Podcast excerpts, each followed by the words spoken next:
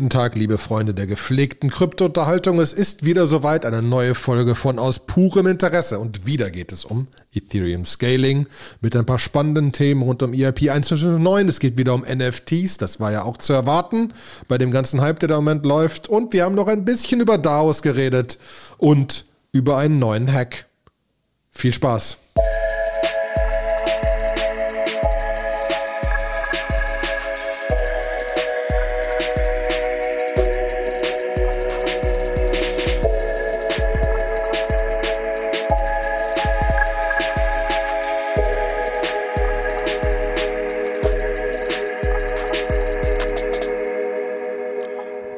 Wunderschönen guten Tag, liebe Interessierte. Es ist wieder soweit. Die nächste Folge von Aus purem Interesse startet. Wie immer äh, mit, mit mir, Oliver Tüllmann und Sebastian Deutsch. Hallo Sebastian. Hallo. Ja, und wie immer auch kurz zu erwähnen natürlich, Sebastian ist derjenige, der euch jederzeit helfen kann, wenn es um Umsetzung von digitalen Projekten im weitesten Sinne in und äh, auf und weiter ab von der Blockchain helfen kann. Ja, alles, was mit Web und Apps und Blockchain zu tun hat, immer gerne zu 9elements.com. Und wenn ihr das Ganze dann irgendwo hosten musst, natürlich nur im richtig großen Stil, auf Kubernetes und so, dann fragt ihr den Olli mit Giant Swarm. Ha! Das haben wir gut gemacht. So hat Super. das doch wunderbar angefangen. Und da wir schon bei Großem sind, starten wir direkt, direkt doch wieder mit diesem ganzen Ethereum-Scaling, weil ich das gerade echt spannend finde. Mhm. Ähm, und es gab da auch, äh, wo sie leicht drauf getoucht sind, leicht drauf gekommen sind, es gab, ein, es gab einen geilen Podcast bei, bei der Tim Ferriss, Tim Ferriss Show, ähm, wo Tim Ferriss sich Naval Ravikant, den AngelList-Gründer, dazu genommen hat und dann Vitalik Buterin interviewt hat. Kann ich grundsätzlich nur empfehlen, auch wenn du ihn noch nicht gehört hast. Ist ein bisschen mehr High-Level, aber einmal wirklich so Ethereum und äh, Vitalik erklärt Ethereum. Sehr geil. So von mhm. wegen Bitcoin ist ein, Bitcoin ist ein Excel-Sheet und Ethereum ist ein Excel-Sheet mit Makros. Das ist eine einfache Erklärung. ähm, bei dem du deine, deine Cell ownst. Ähm, ist ein sehr guter Überblick und da geht es auch noch ein bisschen um das ganze Scaling-Thema. Und es gab da ja wieder ein paar Announcements und ein paar Hickhack, ne? Ein bisschen hin und her. Mhm. Ähm, nach meinem Wissen ist jetzt Berlin Upgrade is announced, schneller als manche erwartet haben, hat aber ja. dieses 1559 nicht drin. Ja, noch nicht. Die hat äh, einen anderen äh, EIP drin, der quasi 1.559 äh, vorbereitet. Das ist aber immer gesagt worden. Die haben gesagt, so, es gibt jetzt erstmal den Berlin Hard Fork und nach dem Berlin Hard Fork kann man dann so anderthalb Monate später, kann man dann quasi den 1.559 ähm, reinbringen. Ja. Äh, und das äh, vielleicht einfach mal da zu der Seite, weil wir ja auch ein äh, Ethereum 2 Staking Node, Node be, äh, betreiben denkt dran, wenn ihr ein Ethereum 2 Staking Node betreibt, dass ihr euren Geth auch updatet. Es ist ein Hardfork. Das Ganze bis zum mindestens 14. April, äh, besser 8. April. Ja, ähm, ganz so schwer ist das nicht. Äh, Aber ist das, das äh, äh, da muss ich unterbrechen. Ist das ein Ethereum 2 Hardfork oder Ethereum 1 Hardfork oder ist da kein Unterschied? Nee, das ist ein Ethereum 1 Hard Fork. Also es geht da um den Ethereum 1 Miner. Aber für Ethereum 2 ist es ja auch wichtig, weil die Validatoren haben ja Zugriff auf die Ethereum 1 Blockchain äh, und gucken die sich auch schon an, weil ja irgendwann muss so die, die Migration stattfinden. Und wenn da jetzt einer vergisst, sein Ethereum 1 Client äh, zu, zu updaten und dann auf dem quasi auf dem toten Ende, auf der toten Chain landet, ja, es wird ja immer ein paar geben, die nicht updaten und die, die meinen dann halt irgendeine Chain. Ähm, und ähm, da, äh, da werden dann halt einfach eure Ethereum 2 Staker unter Umständen nicht mehr funktionieren. Deswegen kümmert euch. Ne? Kann, ich, kann ich nur so sagen. So, ähm. Okay. Wieder was gelernt, siehst du. Aber ähm, es, es ist ja auch das, also das heißt, wir kommen jetzt auf den ersten Schritt in naher Zukunft, Link in den Show Notes, für dieses, dieses, diese, diese Zwischenlösung EIP 2718, um quasi verschiedene Transaktionen zu haben, die das EIP 1559 erleichtern. Aber mhm. gleichzeitig sind, wie nicht anders zu erwarten, eine Vielzahl der Miner komplett dagegen, EIP 1559 überhaupt zu machen. Ne? Mm, ja, genau. Also ähm, da gibt Streit äh, in Ethereum Heaven, ja, Drama. Äh, es gibt, gibt eine Menge Miner, die sagen, ja, lass uns äh, 1.559 durchziehen und es gibt welche, die sagen, nee, lass uns das nicht machen. Warum? Es ist ja so, momentan äh, ähm, kriegen die einfach, wenn die einen Block meinen, kriegst du einfach Rewards, kriegst du Ethereum als Rewards. Und ähm, wenn jetzt 1.559 durchgeht, dann wird erstmal ein Teil dieser Rewards, die sogenannte Base Fee, die wird erstmal geburnt. Das macht Ethereum wertvoller, weil der Supply ja weniger wird, ne, macht es das automatisch äh, wertvoller. Aber die Miner haben jetzt erstmal nicht mehr in der Tasche. Und du musst auch Ethereum haben. Wenn du jetzt als Miner einfach sagst, ja gut, ich meine Ethereum und ich verkaufe die direkt immer, ich halte nichts davon, dann bringt dir das nichts, dass das Supply weniger wird und du unter Umständen jetzt mehr hast. Plus, wenn so ein Supply weniger wird, dieses Burn, ne, das ist so ein bisschen wie Aktienrückkäufe, haben wir ja schon ein paar Mal besprochen. Bis das so im Markt ankommt, vergeht ja auch immer ein bisschen Zeit. Also nur wenn da jetzt quasi Transaktionen geburnt werden, bis die ganzen zentralen Exchanges gecheckt haben, dass das Supply weniger geworden ist und dann irgendwie der Preis steigt, ähm, da, da, da vergeht immer eine Weile. Und wenn ein Miner darauf angewiesen ist, aber schnell zu verkaufen, weil er seine, seine Stromrechnung bezahlen muss, dann hat er jetzt erstmal nichts in der Tasche. Ne? Ähm, so, und da hat sich so eine richtige kleine, so eine Webseite mal irgendwie gebildet, ne? ähm, wo, wo sie gesagt haben, ähm, hier, das sind die Miner, die dafür sind, das sind die Miner, die dagegen sind. Und es ist jetzt nicht so ein 90-10-Ding, sondern es ist mehr so ein 55-45-Ding. Ja, mhm. ähm, und aber haben die denn einen Alternativvorschlag? Weil da habe ich jetzt auch so schnell nicht unbedingt einen Riesenvorschlag. Also sie müssen ja irgendeinen Vorschlag haben. Ja, ähm, sie haben einen, äh, sie haben so einen Gegenvorschlag gemacht, wo sie gesagt haben, ähm, sie wollen die, die Block Rewards äh, einfach deutlich erhöhen. Ähm, sie haben gesagt, wir können ja meinetwegen ein Ether, was weiß ich, wenn jetzt vorher irgendwie ein Ether äh, ausgeschüttet worden ist, dann hätten sie gerne, das macht für mich irgendwie nicht so richtig Sinn, aber sie haben dann gesagt, so, dann hätten sie gerne eigentlich, äh, dass drei Ether jetzt ausgeschüttet werden, von denen gerne einer geburnt werden kann, aber zwei hätten sie gerne selber. Ähm, so, was, okay. was jetzt so ein bisschen so, okay, wahrscheinlich ist das auch Verhandlungsmasse, ne? so, wenn man jetzt irgendwie einsteigen würde mit, äh, wir erhöhen irgendwie äh, den Supply. Also am Ende ist Ihr Vorschlag zu sagen, wir erhöhen den Ether Reward jetzt so, dass wir das mit dem Burn machen können, es uns aber nicht wehtut. Ja, genau. Das äh, so, so die Idee. Aber dann, ähm, es, es bringt dann trotzdem nicht ganz so viel. Also, ne, ich, ich bin mal sowieso sehr gespannt, was das Ganze am Ende des Tages macht, weil du kannst ja noch zusätzlich auf der Base-Fee, ähm, die ähm, quasi ja dann geburnt wird, kannst ja noch einen Tipp vergeben, wenn du halt schneller drangenommen werden willst. Ich habe irgendwie im Bauchgefühl, das werden eine Menge Leute machen. Also gerade die ganzen Trader, äh, die werden, die werden dann einfach fies bezahlen und dann wird es, dann ist das, das Netzwerk trotzdem wieder verstopft sein. Ich glaube, wir brauchen eine andere Lösung, als irgendwie da an diesem Gaspreis-Auktionsmechanismus rumzuspielen. Ja. ja zumindest klingt es nur wie ein temporäres Ding, aber äh, unser unser, unser, unser König der Blockchain, der Ethereum-Blockchain, Vitalik, hat ja auch schon vorgeschlagen, was ich spannend fand, dass sie einfach mal Ether, Ether 2 quick mergen jetzt. Also mhm. ich weiß nicht genau, was jetzt heißt, aber wenn ich es richtig verstanden habe, stellt er einmal fest, naja, wir müssen ja noch einige Sachen machen, bis Ethereum 2 richtig funktioniert. Wir könnten die Sachen aber auch machen, während es schon läuft. Dann mergen wir doch einfach jetzt und machen den Rest später. Und dann sind wir schon bei Proof of Stake und nicht mehr bei Proof of Work. Und dann können wir uns die ganze 1559 Gedöns sparen. Mhm. Aber kann er das überhaupt entscheiden? Naja, also ähm, es ist ja alles eine Community und ich glaube halt irgendwie, äh, eine Menge Miner sind dafür. Ne? Ich hatte das letzte Mal ja schon gesagt, dass, äh, dass eigentlich der, die ganze MakerDAO-Community für 1.559 ist und die stellen eine Menge Miner zur Verfügung, weil sie die auch brauchen. Ne? Ähm, und ähm, ja, also äh, es gibt, gibt diese Webseite stopeip1559.org, wo man sehen kann, welche sind die Opposing Pools, welche sind die Supporting Pools. Ähm, und ähm, die Supporting Pools sind eigentlich alle die, die so ein bisschen äh, unabhängiger, ein bisschen, ich finde, ein bisschen weitsichtiger äh, sind an der Stelle. Äh, und die, die Opposing Pools sind wirklich die, die eigentlich auch hauptsächlich damit gemacht haben, dass sie jetzt irgendwie, dass sie halt die Ether auch direkt verkaufen, die sie meinen für die es einfach ein Business ist, vielleicht ein bisschen unabhängig davon, was da passiert. So, wie würde das aussehen zu einer Migration? Es gibt ja die verschiedenen Phasen bei Ethereum. Ne, wir haben gesagt, wir haben jetzt die Phase 0 gestartet, wo wir die ganzen, äh, wo wir die Beacon Chain und ähm, die, äh, die Validatoren an den, äh, an den Start bekommen haben.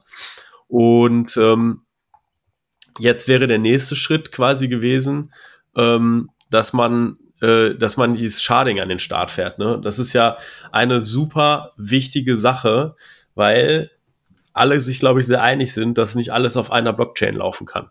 Ne? Ich weiß nicht, wie gut kennst du dich mit Polkadot eigentlich aus? Wollen wir einen kleinen Polkadot-Exkurs machen? Wir hatten doch schon mal einen Polkadot-Exkurs, ne? Das war doch das, mit dem wir verbinden verschiedene Chains miteinander, ne? Ja, aber, aber da gibt's jetzt. Aber du hast ja einen Grund dazu, dass du das jetzt sagst. Ja, ich habe einen Grund dazu, dass ich das jetzt sage, weil ich habe äh, ich hab mich damit noch mal ein bisschen äh, intensiver auseinandergesetzt. Und ähm, bei Polkadot äh, ist es so, dass es, dass es sogenannte neben der Hauptchain, neben dem Mainnet, gibt es sogenannte Parachains. Und von diesen Parachains gibt es genau 100 Stück. Ja, das ist eine völlig willkürlich gewählte Zahl, aber man hat sich so gedacht, so, also 100, das muss reichen. Ja, und äh, diese 100 Chains, ähm, da, das machen wir so, eine Applikation, die irgendwie läuft, so eine Applikation wie Uniswap, eine Applikation wie MakerDAO, die kann quasi sich so eine Sidechain kaufen über eine Auktion. Also quasi man kann auf 100 Slots können jetzt Applikationen sagen, ich hätte gern Slot 0, Slot 1, Slot 2, Slot 3, Slot 4.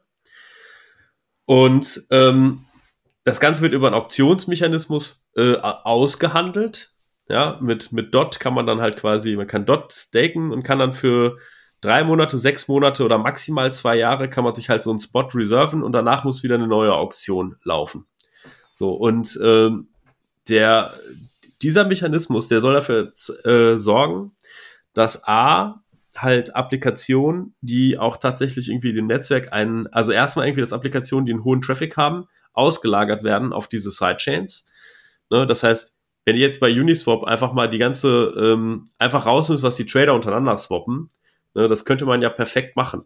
Man, alles, was quasi intern bei Uniswap läuft, läuft auf einer eigenen Chain.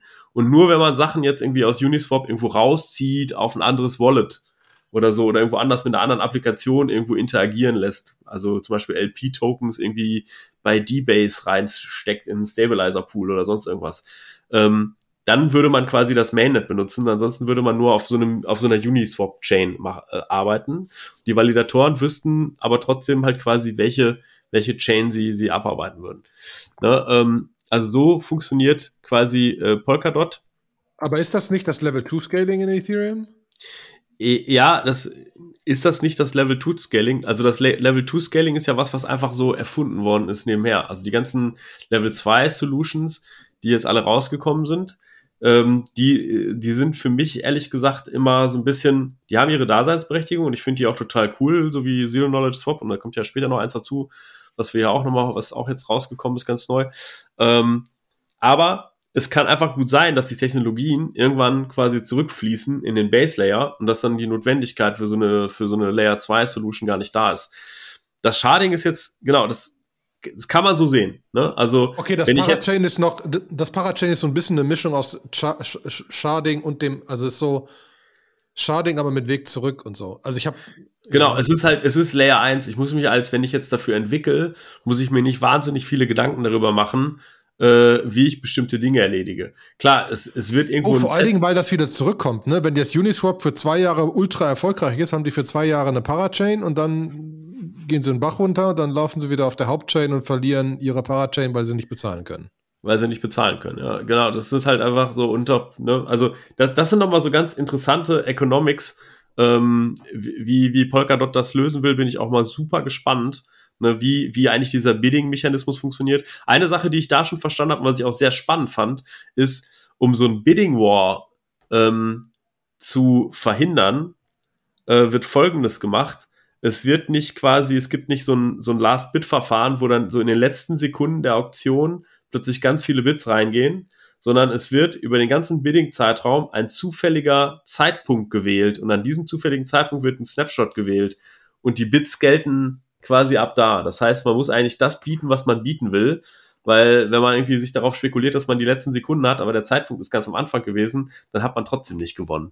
Ja, Wie abgefahren. Ähm, ja, ne, sie versuchen quasi diese Bidding Wars da zu geben. Also relativ smart. Ne, und äh, aber ich, ich habe so ein bisschen, also gerade jetzt so bei Polkadot habe ich so ein bisschen das Gefühl, da sind jetzt auch schon ganz schön viele Wenns und Duns. Ne? Also jetzt für so ein Projekt, was dann auf Polkadot laufen will, die vielleicht darauf angewiesen sind, dass sie auf eine Parachain draufkommen, weil sie wissen, sie werden viel Traffic haben. Ähm, so, das wird dann schon super spannend werden und, und, und echt, was passiert dann, wenn jetzt ein Projekt, was super erfolgreich ist, ja, wie Uniswap, und dann verliert es den Bidding War gegen SushiSwap. Und was passiert dann mit Uniswap eigentlich? Ne? Ähm, so, äh, das, da bin ich mal, also da, das finde ich dann so, wenn dann plötzlich so ein Projekt von einem Tag auf den nächsten irgendwie so äh, Vampire Attack mäßig irgendwie ähm, gekillt wird, äh, ist das fair? Ist das okay? Keine Ahnung. Allerdings sind 100, ist 100 auch eine große Zahl jetzt äh, für, für die verschiedenen Chains, die laufen lassen können. Ne? Also ich meine, ich weiß, ich ja, wüsste jetzt nicht. Wenn es eine erfundene Zahl ist, können Sie auch immer sagen, jetzt sind es 200, ne? Ja, genau. So, das sind, das sind alles so Sachen, äh, die man, die man dann ausprobieren muss. Aber das sind halt alles auch Blaupausen für die Charts bei Ethereum. Ne? Ich meine, der Gavin Wood, der, äh, ähm, der Gründer von Polkadot, der war ja ganz lange CTO von, äh, von Parity, ja, und hat sehr viel an Ethereum mitgearbeitet. Ähm, ja, und ähm, ich glaube, dass die beiden sich auch noch viel unterhalten und dass äh, die da auch viel ausgetauscht wird und was Gutes wird halt übernommen. So, jetzt Punkt ist aber, oder Fakt ist, bei Sharding wissen alle noch nicht so genau, wie es funktioniert. Also Polkadot ist noch nicht so weit. Es soll demnächst eine äh, Version auf Kusama, das ist quasi das Testnet von äh, Polkadot, soll da starten. Ähm, aber das ist noch ein Stück weit weg und, und die, auch die Entwickler wissen noch nicht genau, wie mache ich da ein Settlement zwischen einer Parachain und einem Mainnet, wie funktioniert das genau, wie muss ich meine Smart Contract schreiben und so weiter und so fort. Bei Ethereum sieht es genauso aus. Alle, alle gucken so ein bisschen so, okay, was machen die ganzen Layer 2 Sachen? Kann man sich davon ein bisschen was abgucken? Wie funktionieren eigentlich Zero Knowledge äh, Rollups, um irgendwie quasi solche Berechnungen irgendwie zu verifizieren, auf die Hauptchain gebündelt, auf die Hauptchain zu packen? So, äh, weiß man nicht so, also hat sich der Vitalik gedacht, okay, was ist, wenn wir jetzt das ganze Sharding wegmachen? Ja, sagen, okay, wir machen das jetzt nicht, wir verschieben das auf später, weil der Rest von Ethereum 2, der ist ja ehrlich gesagt äh, Standardprozedere. Ne? Es gibt ja große Proof of Stake ähm, äh, Chains, die auch sehr gut laufen. Warum jetzt nicht einfach auf Ethereum 2 switchen? Es gibt genug Validator. Das okay. Netzwerk wird auch einfach geswitcht. Du kannst Transaktionen machen. Ne, ähm, wa warum nicht die Phase 1,5 vorziehen und Charts einen später machen? Ne, ähm, hat alles so seine, seinen Charme. Ich als Softwareentwickler weiß das. Ich sag mal irgendwie, wenn ich jetzt aus Softwareentwicklungsperspektive spreche, dann fühlt sich das für mich so ähnlich wie an wie, jetzt haben wir Ethereum 2, ist alles gerade, ist wie so eine Datenbank, in der ist noch nicht viel drin. Wenn ich da Änderungen an der Datenbank vornehme, kann ich das jetzt noch machen, weil es ist noch nicht viel drin. Ja, sobald ich jetzt irgendwie diese Phasen vertausche, wird da natürlich ordentlich was drin sein und dann eine Migration laufen zu lassen, wird sehr hässlich. Ja, ähm, ja. Vitalik sagt selbst, es macht es einfacher. Ne? Ich bin aber grundsätzlich softwareentwicklungsmäßig bei dir, dass es nicht, also das ist schon ja. etwas weit hergeholt, dass es einfacher wird. Ja, ja, genau. Also wenn du dir jetzt einfach mal auch anguckst, mal so ein Full Node laufen zu lassen, das ist nicht einfach. Das ist, äh, da ist jetzt inzwischen schon ganz schön viel ähm, Tamtam -Tam und du brauchst eine große Festplatte und eine SSD und so und äh, ist auch irgendwie alles so eine, eine Belastungsgrenze, was irgendwie auf eine SSD draufgeht. Also bräuchtest du irgendwann vielleicht sowas wie eine, wie eine Shared SSD, die du irgendwie laufen lassen kannst und so. Es ist alles andere gerade noch als einfach. Und ähm, ich weiß nicht genau, wenn das jetzt einfach auf die Ethereum 2 Chain drauf äh, geballert wird, ich weiß nicht genau, ob das jetzt so easy wird für die ganzen die Leute, die Validator laufen lassen. Ich meine, ich habe ja relativ profund Ahnung von dem ganzen Zeug. Und wenn jetzt aber so käme, ja, Jetzt musst du aber für deinen ETH2-Knoten erstmal ein Ceph-Cluster einrichten mit einem großen SSD-Volume irgendwie, damit du genug äh, Petabyte Speicher hast. Für Von der geht ja links und rechts kaputt und dann ist der ja. zu langsam. Ceph ist wieder langsamer als direkt der SSD. Ja, ja, ja. direkt dran, da geht's über Netzwerk. Welches Netzwerk? Also, nee. Ja, ja. Wobei ich es dann spannend finde, das haben wir ja auch gefunden. Äh, 9. April bis 14. Mai Scaling Ethereum Hackathon. Ja, ich glaube, da geht's dann Ein Monat. So einen Ein Monat, Monat über Scalen denken. Ja. Ne? Das ist, glaube ich, was, wo, ähm, wo man einfach jetzt äh, wahrscheinlich, wo es eine Gruppe gibt, Discord, Telegram, whatever, ähm, wo die Leute sich unterhalten, wo dann wirklich mal die Probleme, die es tatsächlich gerade gibt, verbalisiert werden und äh, dann auch Vorschläge gemacht können, werden können, wie man es lösen kann. Ne? Ich glaube, das ist äh, das ist was sehr, sehr Spannendes. Ähm, ja. Also wer, wer Bock hat, ein bisschen zu hacken, ne, es gibt ein, gibt ein kleines Formular, wo man eigentlich hauptsächlich seine E-Mail-Adresse äh, äh, reintut und ähm, ja, dann wird man eingeladen und dann kann man mitmachen. Also ich denke mal, ich werde auf jeden Fall dabei sein und ein bisschen mitlesen. Ähm, die Zeit zum tatsächlich was verbessern, die fehlt mir leider. Ja, dann, dann, dann, dann, dann, dann springe ich jetzt ein kleines bisschen, weil es einfach so gut passt. Wenn wir schon bei Hackathons sind, am 19. und das ist in ein paar Tagen, ist ein anderer Hackathon und der NFT-Hack. Vom 19. März bis 21. März. Ähm, mhm. Ähm, weil das andere, das andere große Ding ja diese NFT-Teile sind im Moment. Äh, also wer da Lust hat, irgendwie mitzumachen, ähm, auch spannend. Äh, ja. Vor allen Dingen einfach nur ein Wochenende, ne? Das ist jetzt wirklich nächstes Wochenende. Das ist jetzt nicht vier Wochen. Also das Scaling Ethereum Hackathon, vier Wochen Hackathon. Wir machen gerade bei Giant Swarm haben wir gerade die, die, die, einen Großteil der Teams gekillt und machen quasi in vier Wochen Hackathon rund um Cluster API für die Menschen, die sich um Kubernetes kümmern.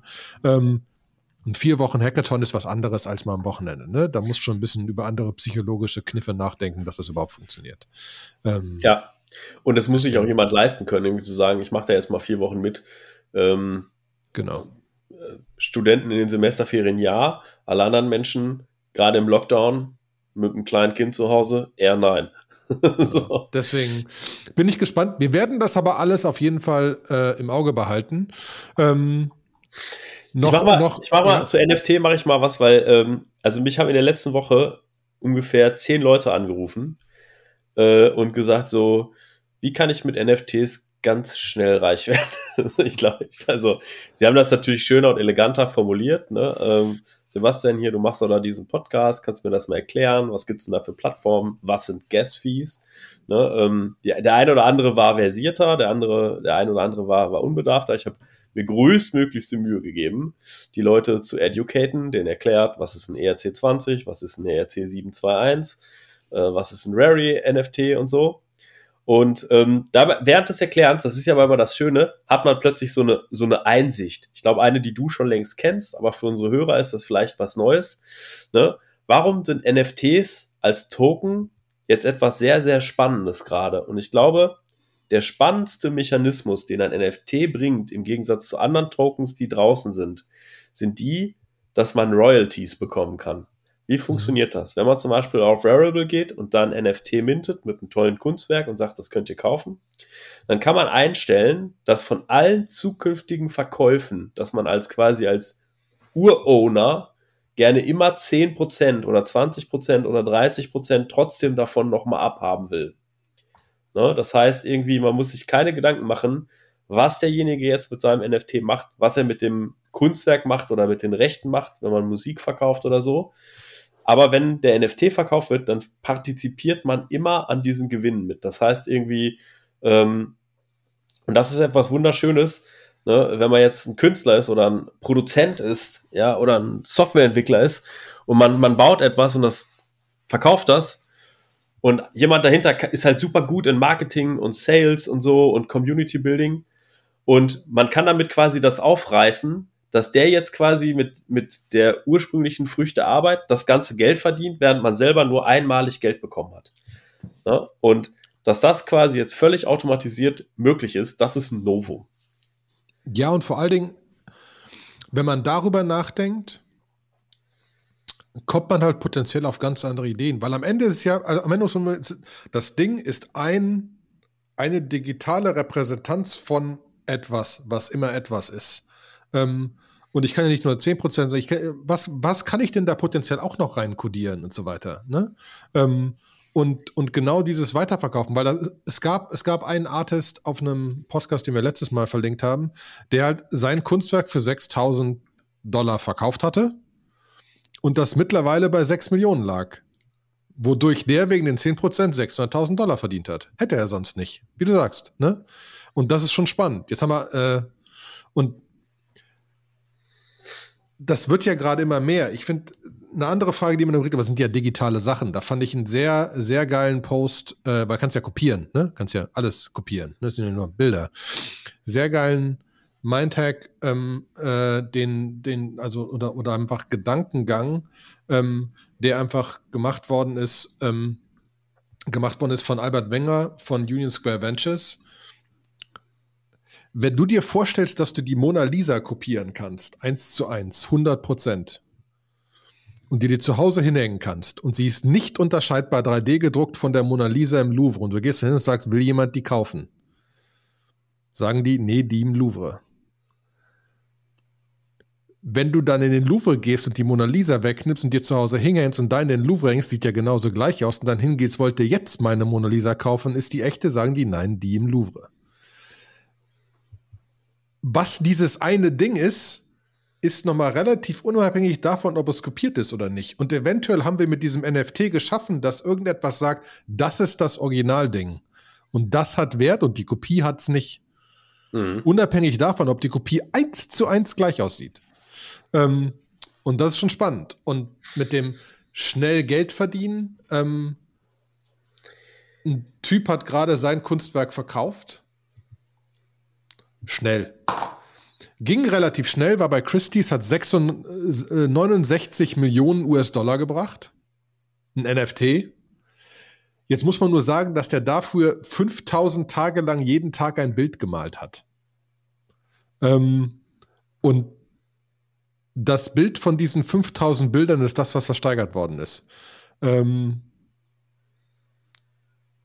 war, glaube ich, eines der größten NFTs in letzter Zeit. Und äh, gibt, gibt sehr geile Videos von dem Typen, wie er vom Fernseher sitzt, während er live sieht, wie die Auktion hochgeht mit seiner ganzen Familie es nicht raffen kann. Ähm, Beeple heißt er, ne? Beeple, genau. Ja. Ähm, hat auch lustige Sachen auf OpenSea. Ich habe äh, gerade ein Beeple-Kunstwerk gekauft für 9,95 Euro, weil es da 10.000 von geben wird, was ich lustig fand. Einfach um es mal wieder auszuprobieren. Ähm, man muss aber auch dazu sagen, also das für alle Leute, die sich jetzt damit rumschlagen, irgendwie NF irgendwas im Bereich NFT zu machen. You come late to the party, ja. Also ich ja. weiß irgendwie in meinem Blogpost letztes Jahr vom Februar äh, stand schon irgendwie das drin, dass der ERC 721 und noch viel spannender der ERC 1155, ähm, dass, dass das irgendwie total abgehen wird. Äh, schön, dass ich da recht behalten habe. Schade, dass ich nichts gemacht habe.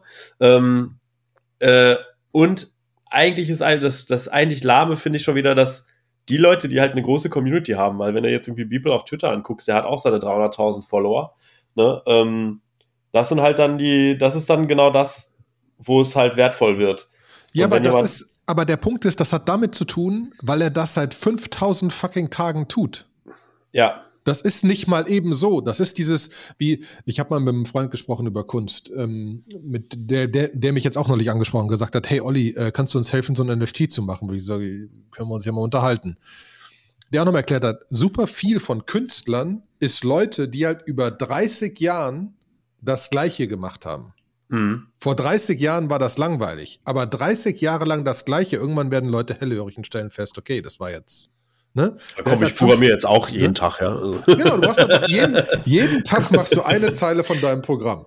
Ähm, nein, aber deswegen, und das finde ich schon, also das, das, das macht dieses Thema so spannend. Aber absolut, äh, es ist äh, late to the party, ne? Wie man äh, Crypto, Crypto Punks wurde vor, keine Ahnung, wie viel, wann wurde das erfunden? Weiß ich nicht, vor einem Jahr, zwei Jahren, die wurden verschenkt. Verschenkt. 10.000 Crypto Punks wurden verschenkt.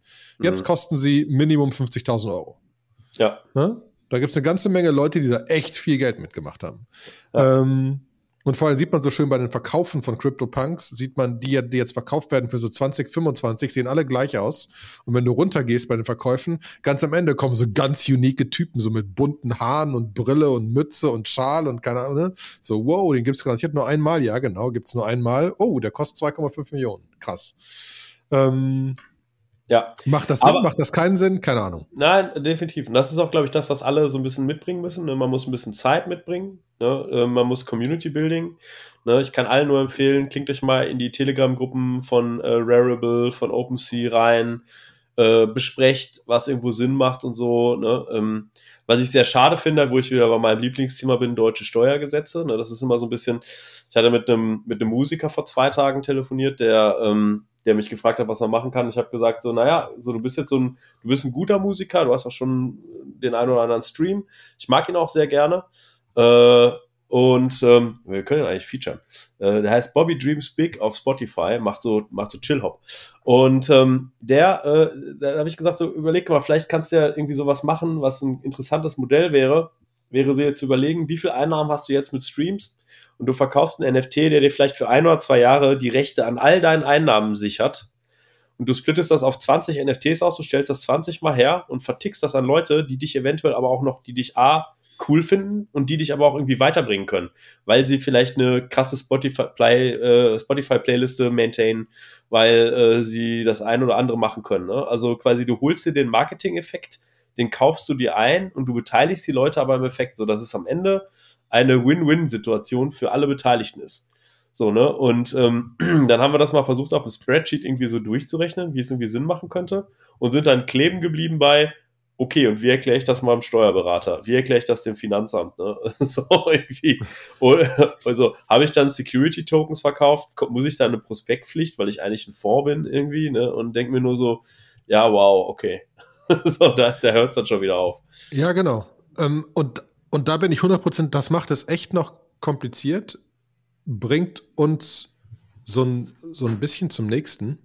Äh, ich habe da noch einen, ich hab da noch einen ja. Einwand, ich weiß nicht, ob du das mitbekommen hast, aber die USA hat jetzt zum Beispiel das, äh, das quasi das Limit angehoben für Crowdfunding. Also wenn auf 5 Millionen. Auf 5 Millionen, von 1 Million auf 5 Millionen. Ja. Ne, äh, ich meine, das ist ein bisschen was, was wir schon lange beobachtet haben. Eine Million ist, äh, 5 Millionen ist das neue eine Million. Ne? Also mit einer Million kommst du nicht mehr weit, brauchst schon fünf. Ja, genau. Ähm, Deswegen ist die Frage, ob es wirklich angehoben wurde oder ob es nur angepasst worden ist auf die neue Wahrheit. Auf die neue Wahrheit. Ja, klar, aber äh, so, ne, da muss man einfach sehen, die USA sind einfach da schon einen Schritt weiter oder ein bisschen mehr auf Zack, ne, dass sie Leuten sowas ermöglichen, einfach mal unbürokratisch irgendwie Geld auf, einzusammeln, ohne in diesen ganzen Hassel zu kommen. Ne, würde ich mir von der EU, würde ich mir von Deutschland auch sehr wünschen. Also wenn uns da irgendjemand zuhört aus dem Ministerium, big Shoutout, äh, sprich mich an. Ich rede auch gerne und viel. Genau. Und wie können wir das eventuell automatisieren, sodass es limitiert ist? Keine Ahnung, weil das brachte mich zum nächsten. Ähm, ein, ein, Bekannter hat mir geschrieben, ähm, äh, wieder, wieder so von wegen, ja, NFTs und so weiter und so fort. Und dass ähm, er ja eigentlich äh, äh, andere Sachen spannender findet. Ne? Ähm, Axel Quack, kennen wir noch. Ähm, weil was er natürlich weiterhin spannend findet, ist das ganze DAO-Thema. Ähm, und es gibt eine neue, ein neues DAO, The Lao, ähm, quasi The Legal DAO, die nämlich quasi eine Investmentfirma aufgebaut haben. Also so, so ein bisschen, was du sagst, die haben halt, die haben sich halt nicht nur darum gekümmert, dass man jetzt ein, ein Smart Contract hat und da irgendwie Geld einzahlen kann oder so, sondern dass das Legal Framework passt. Dass du quasi dein Ether da rein investieren kannst und die auch wieder in Firmen investieren können und das Voting dahinter steht. Und ich glaube, das, da bin ich dabei, das wird in den nächsten Monaten spannend, rund um NFTs und um andere Sachen. Was kann ich da bauen und was kann ich bauen in dem Land, in dem ich es haben will, mit dem Legal Construct drumherum, dass es auch funktioniert? Ja? Mhm. Ähm, weil ich glaube einfach, dass wir, dass, dass, dass da noch wirkliche Werte gehoben werden können und dass ja auch viele Leute da interessante Sachen machen wollen. Aber es ist einfach, wie du sagst, du, du stehst dann da, äh, ja, aber keine Ahnung, was das heißt und wie ich das äh, dem Steuerberater erklären soll, versteuern soll, sonst was. Würde ich ja gerne, aber weiß ja keiner. Und je nachdem, wie es ist, macht das ganze Modell genau. kaputt oder auch nicht. Ja, oder auch noch schlimmer, mache ich mich irgendwie äh, strafbar. Ne? Ich glaube, irgendwie dem Steuerberater kann man zur Not auch immer erklären und sagen, hier ist Einnahmen, da ist Auszahlung, irgendwie, komm, ich habe keinen Bock, dir das dazwischen zu erklären. Und dann wird das Finanzamt auch irgendwann sagen, ja gut, dann, wir verstehen ja den, den Geldfluss und so und ist gut, dann machen wir das irgendwie. Aber wenn die, wenn dann irgendwann irgendwer sagt so, hey, du hast da irgendwie einen Investmentfonds aufgezogen, und hättest, bist, wärst prospektpflichtig geworden und eigentlich hättest du dich von der BaFin regulieren lassen müssen. Das kannst du natürlich jetzt nachträglich machen, kostet dich aber 150.000 Euro. Äh, dann stehst du halt doof da. Und dann zerschießt dir dein gesamtes Konstrukt, genau. Mhm. Da bin ich auch dabei. Das ist, das, ist, das ist einfach schwer. Und das merken wir auch bei anderen Sachen, ne? Fract, Fractional Stablecoins, wie gesagt, ja. wo du dann konstant theoretisch Tokens bekommst, die vielleicht lieber irgendwie einmal im Monat ausschüttest, um zu sagen, das ist der Punkt, an dem ich es bekommen habe. Ich habe es zwar konstant bekommen, aber das kriege ich nicht gerechnet. Ne? Ähm, dementsprechend, genau. also, ja. Ich glaube, wir brauchen mal irgendwann eine Folge mit irgendwem, der da auf der legalen Seite Ahnung hat. Ja. Gerne melden, wer sich als Anwalt tiefgründig um Kryptozeugs kümmert genau um, um, diese Thematiken. Ich glaube halt irgendwie, ich glaube, für viele wäre es ja schon interessant zu wissen, was sie dann machen müssen. Ich habe jetzt so für mich mitgenommen, ähm, dass wenn man eigentlich irgendwie, wenn man irgendwie ernsthaft meint, äh, da irgendwas machen, einen Kryptofonds oder so zu betreiben, sei es jetzt auch vielleicht nur auf der Trading-Seite, dann geht man entweder nach Malaysia oder nach Portugal. Das sind so, glaube ich, sehr kryptofreundliche Countries und gründet seine Firma da. Ne? Ähm, aber vielleicht jemand, der sich dann mit diesen nitty-gritty Details auskennt. Was ist, wenn ich da die Firma zwar in Portugal gegründet ist, ich aber von Deutschland aus operiere, brauche ich eine Subsidiary, äh, rede ich da drüber, rede ich da nicht drüber, ist es legal oder so? Weil ich glaube, das wäre, also für mich wäre das ehrlich gesagt ein Punkt, solche Sachen nicht zu machen, weil ich, ich stehe sehr ungern auf der ungesetzlichen Seite des Gesetzes, äh, mache das eigentlich gar nicht, weil ich mir irgendwie denke, das ist jetzt den Hassel und das Geld nicht wert und an sich habe ich genau muss ich ja sagen, bin ich mit ehrlicher Arbeit auch ganz zufrieden. Ja, kommt auch was bei rum. Aber das ist ja genau der Punkt. Man will das ja gar nicht machen, weil es unehrlich ist. Man, man will es nur machen, weil man es machen kann. Ne? Genau. Äh, oder machen können würde gerne. Ja. Und da nochmal auch, wie, wie gesagt, man, man, also wenn man jetzt schon sieht, dass Europa in allen möglichen Industrien, Schlüsseltechnologien wie Autos und so, äh, oder insbesondere Deutschland, eigentlich verliert und wir eigentlich andere Industrien aufbauen müssen, guckt euch einfach an, was andere Länder machen und ändert die Gesetze so ab, weil äh, die sind einfach nicht mehr zeitgemäß. Ja. Genau, genau. Gut, ja. was haben wir denn sonst noch auf dem, auf dem Thema? Ja, ähm, wir, haben noch, wir haben noch wieder mal einen, mal einen Hack, ähm, was grundsätzlich spannend ist. Ähm, und zwar wurde Triroll gehackt, ähm, äh, mit, dem man, mit dem man Tokens quasi bauen kann. Ähm, und dann sind einiges an Liquidity-Tokens einfach mal verschwunden und verkauft worden. Und das hat zu ein bisschen Turmoil gesorgt. Ich bin gespannt, was da grundsätzlich noch draus passiert, aber ähm, das wird einfach eine Sache sein, die uns, die uns des Öfteren jetzt passieren wird. Ne? Aber da sind ein paar Millionen umgerechnet an Ether rausgeflossen, wenn ich mich richtig erinnere. Ja, ich glaube so 3000 Ether um den Dreh, ne? Ja, genau. Ich habe gerade den Link nochmal aufgemacht. Ähm, also, also einfach einiges. Und das, das Dove zum gewissen Teil ist halt, dass ein System gehackt worden ist, mit dem du Tokens bauen kannst und da halt einiges an teilweise vielleicht auch jungen Tokens etc. drin waren, die es einfach nicht verdienen haben, verdient haben, dass das ganze Geld jetzt weg ist, was da noch irgendwie in dem System drin liegt. Ähm, was ist denn? Also die sagen ja, sie sind, sie sind irgendwie so Social Money. Was machen die genau? Wenn du äh, eine Community bist, ähm, dann kannst du zum Beispiel hingehen und sagen, hier, ich habe eine Community, ich habe vielleicht eine Telegram-Gruppe, die sehr gut läuft oder so, äh, oder ein Discord-Channel oder whatever, oder irgendwie ein Substack, wo sehr viele Reader drin sind und kannst dann sagen, ich minte jetzt erstmal als, als Owner von diesem Brand, minte ich Token und jetzt schütte ich die aus an Leute, die vielleicht weitere Leute in meinen Telegram-Channel einladen oder Leute, die für mich auf meinem Substack Content produzieren. Ja, also dieses ganze, also das äh, Try-Roll ist eigentlich ein System zum Erstellen von diesen Tokens, Minden von diesen Tokens, aber noch viel mehr kannst du relativ automatisiert Rewards verteilen. Ja, du kannst Referral-Links generieren, wenn jemand darüber reinkommt, dann kriegt jemand ein paar Tokens ab und so weiter und so fort. Du kannst einstellen, wie die Metriken sein sollen, ob du halt irgendwie einfach eine riesen Reserve baust und dann schüttest du die Rewards aus dieser Reserve aus, bis sie leer ist und dann gibt's halt keine Rewards mehr ähm, oder ob du sagst, äh, es ist quasi äh, ongoing. Das heißt, irgendwie immer, wenn jemand jemanden einlädt, werden einfach fünf neue äh, gemintet und alle anderen äh, verwässern, die looten an dieser Stelle. Ne? Und ähm, äh, da kann man sehr viele Sachen mitbauen und halt in dem, äh, in dem Tweet, den wir verlinken, da sieht man genau, welche Communities alle betroffen sind. Ähm, das Spannende ist, ein paar davon sind halt quasi Permission Communities, das heißt, ohne den Token kommst du gar nicht rein oder kannst gar nicht die Inhalte konsumieren. Ne? Und das ist natürlich jetzt ein Riesenproblem. Ne? Ähm, dadurch, dass derjenige quasi äh, diese Tokens geklaut hat und dann auf, auf Uniswap gegen die Ether eingetauscht hat, ist der Preis von diesen Tokens immens gesunken. Das heißt, man kann da jetzt gerade gut auf Shopping-Tour gehen, kommt damit in die Communities rein.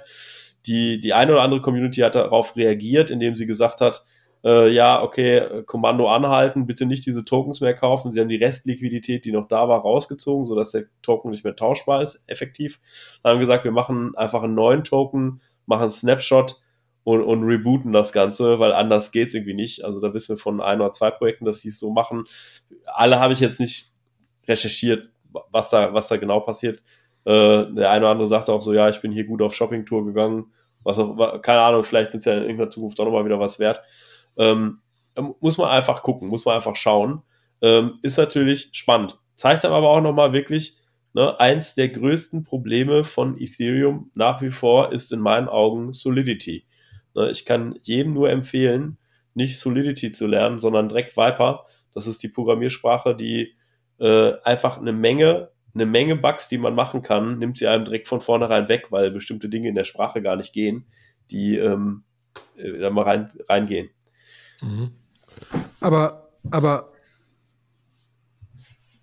ja, ich glaube ja auch, das ist das, was, was, was manche sich auf die Fahne schreiben, dass sie irgendwie, dass ein Polkadot eine andere Programmiersprache hat oder keine Ahnung was. Oder jetzt, ne, jetzt kommt ein, gibt es den nächsten Launch von Casper auf, ähm, auf, auf Coinlist, wo es einfach darum geht, ähm, die sich, die sagen, wir haben das ganze Tooling drumherum, um die Sachen zu schreiben, weil äh, ja, man sieht diese, man sieht diese Hacks immer wieder im Moment, ne?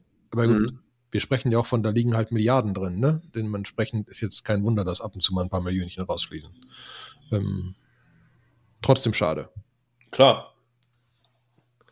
Aber ähm, wenn man für Ethereum was bauen will, kommt man Stand jetzt an Solidity vorbei oder nicht? Ja, also Uniswap zum Beispiel ist mit Viper gebaut. Also die allererste Version ist, glaube ich, mit, mit Solidity gebaut, aber ähm, ist mit Viper gebaut. Wenn du in die neueren Yearn-Sachen reinguckst, die sind mit Viper gebaut.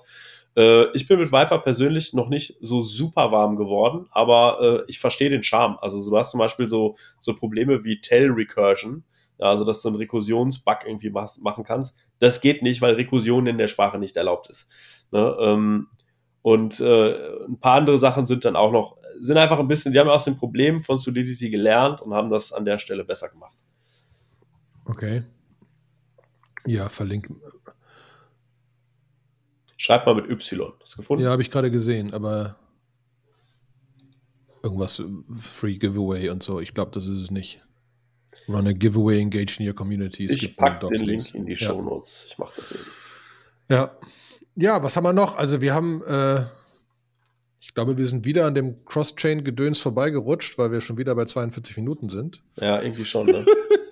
Vielleicht kommen wir irgendwann mal dazu. Ja. Ähm, Müssen wir einfach äh, zweimal die Woche aufnehmen. Einmal so ein Deep Dive-Thema und einmal so das, der ja, Blumenstrauß. Genau. ähm, wir, wir können mal, wir können, wir können ja mal, also wollen wir schon verraten, dass wir uns vielleicht demnächst umbenennen? Oder das, das können wir eigentlich machen. Wir haben festgestellt, dass wir einfach, wir machen was zwar aus purem Interesse, aber jetzt war die Idee am Anfang mal über verschiedene Sachen zu reden, aber irgendwie reden wir nur über Krypto und wir wollen auch weiter nur über Krypto reden, aber dann sollten wir es vielleicht auch so nennen, ne? Ja.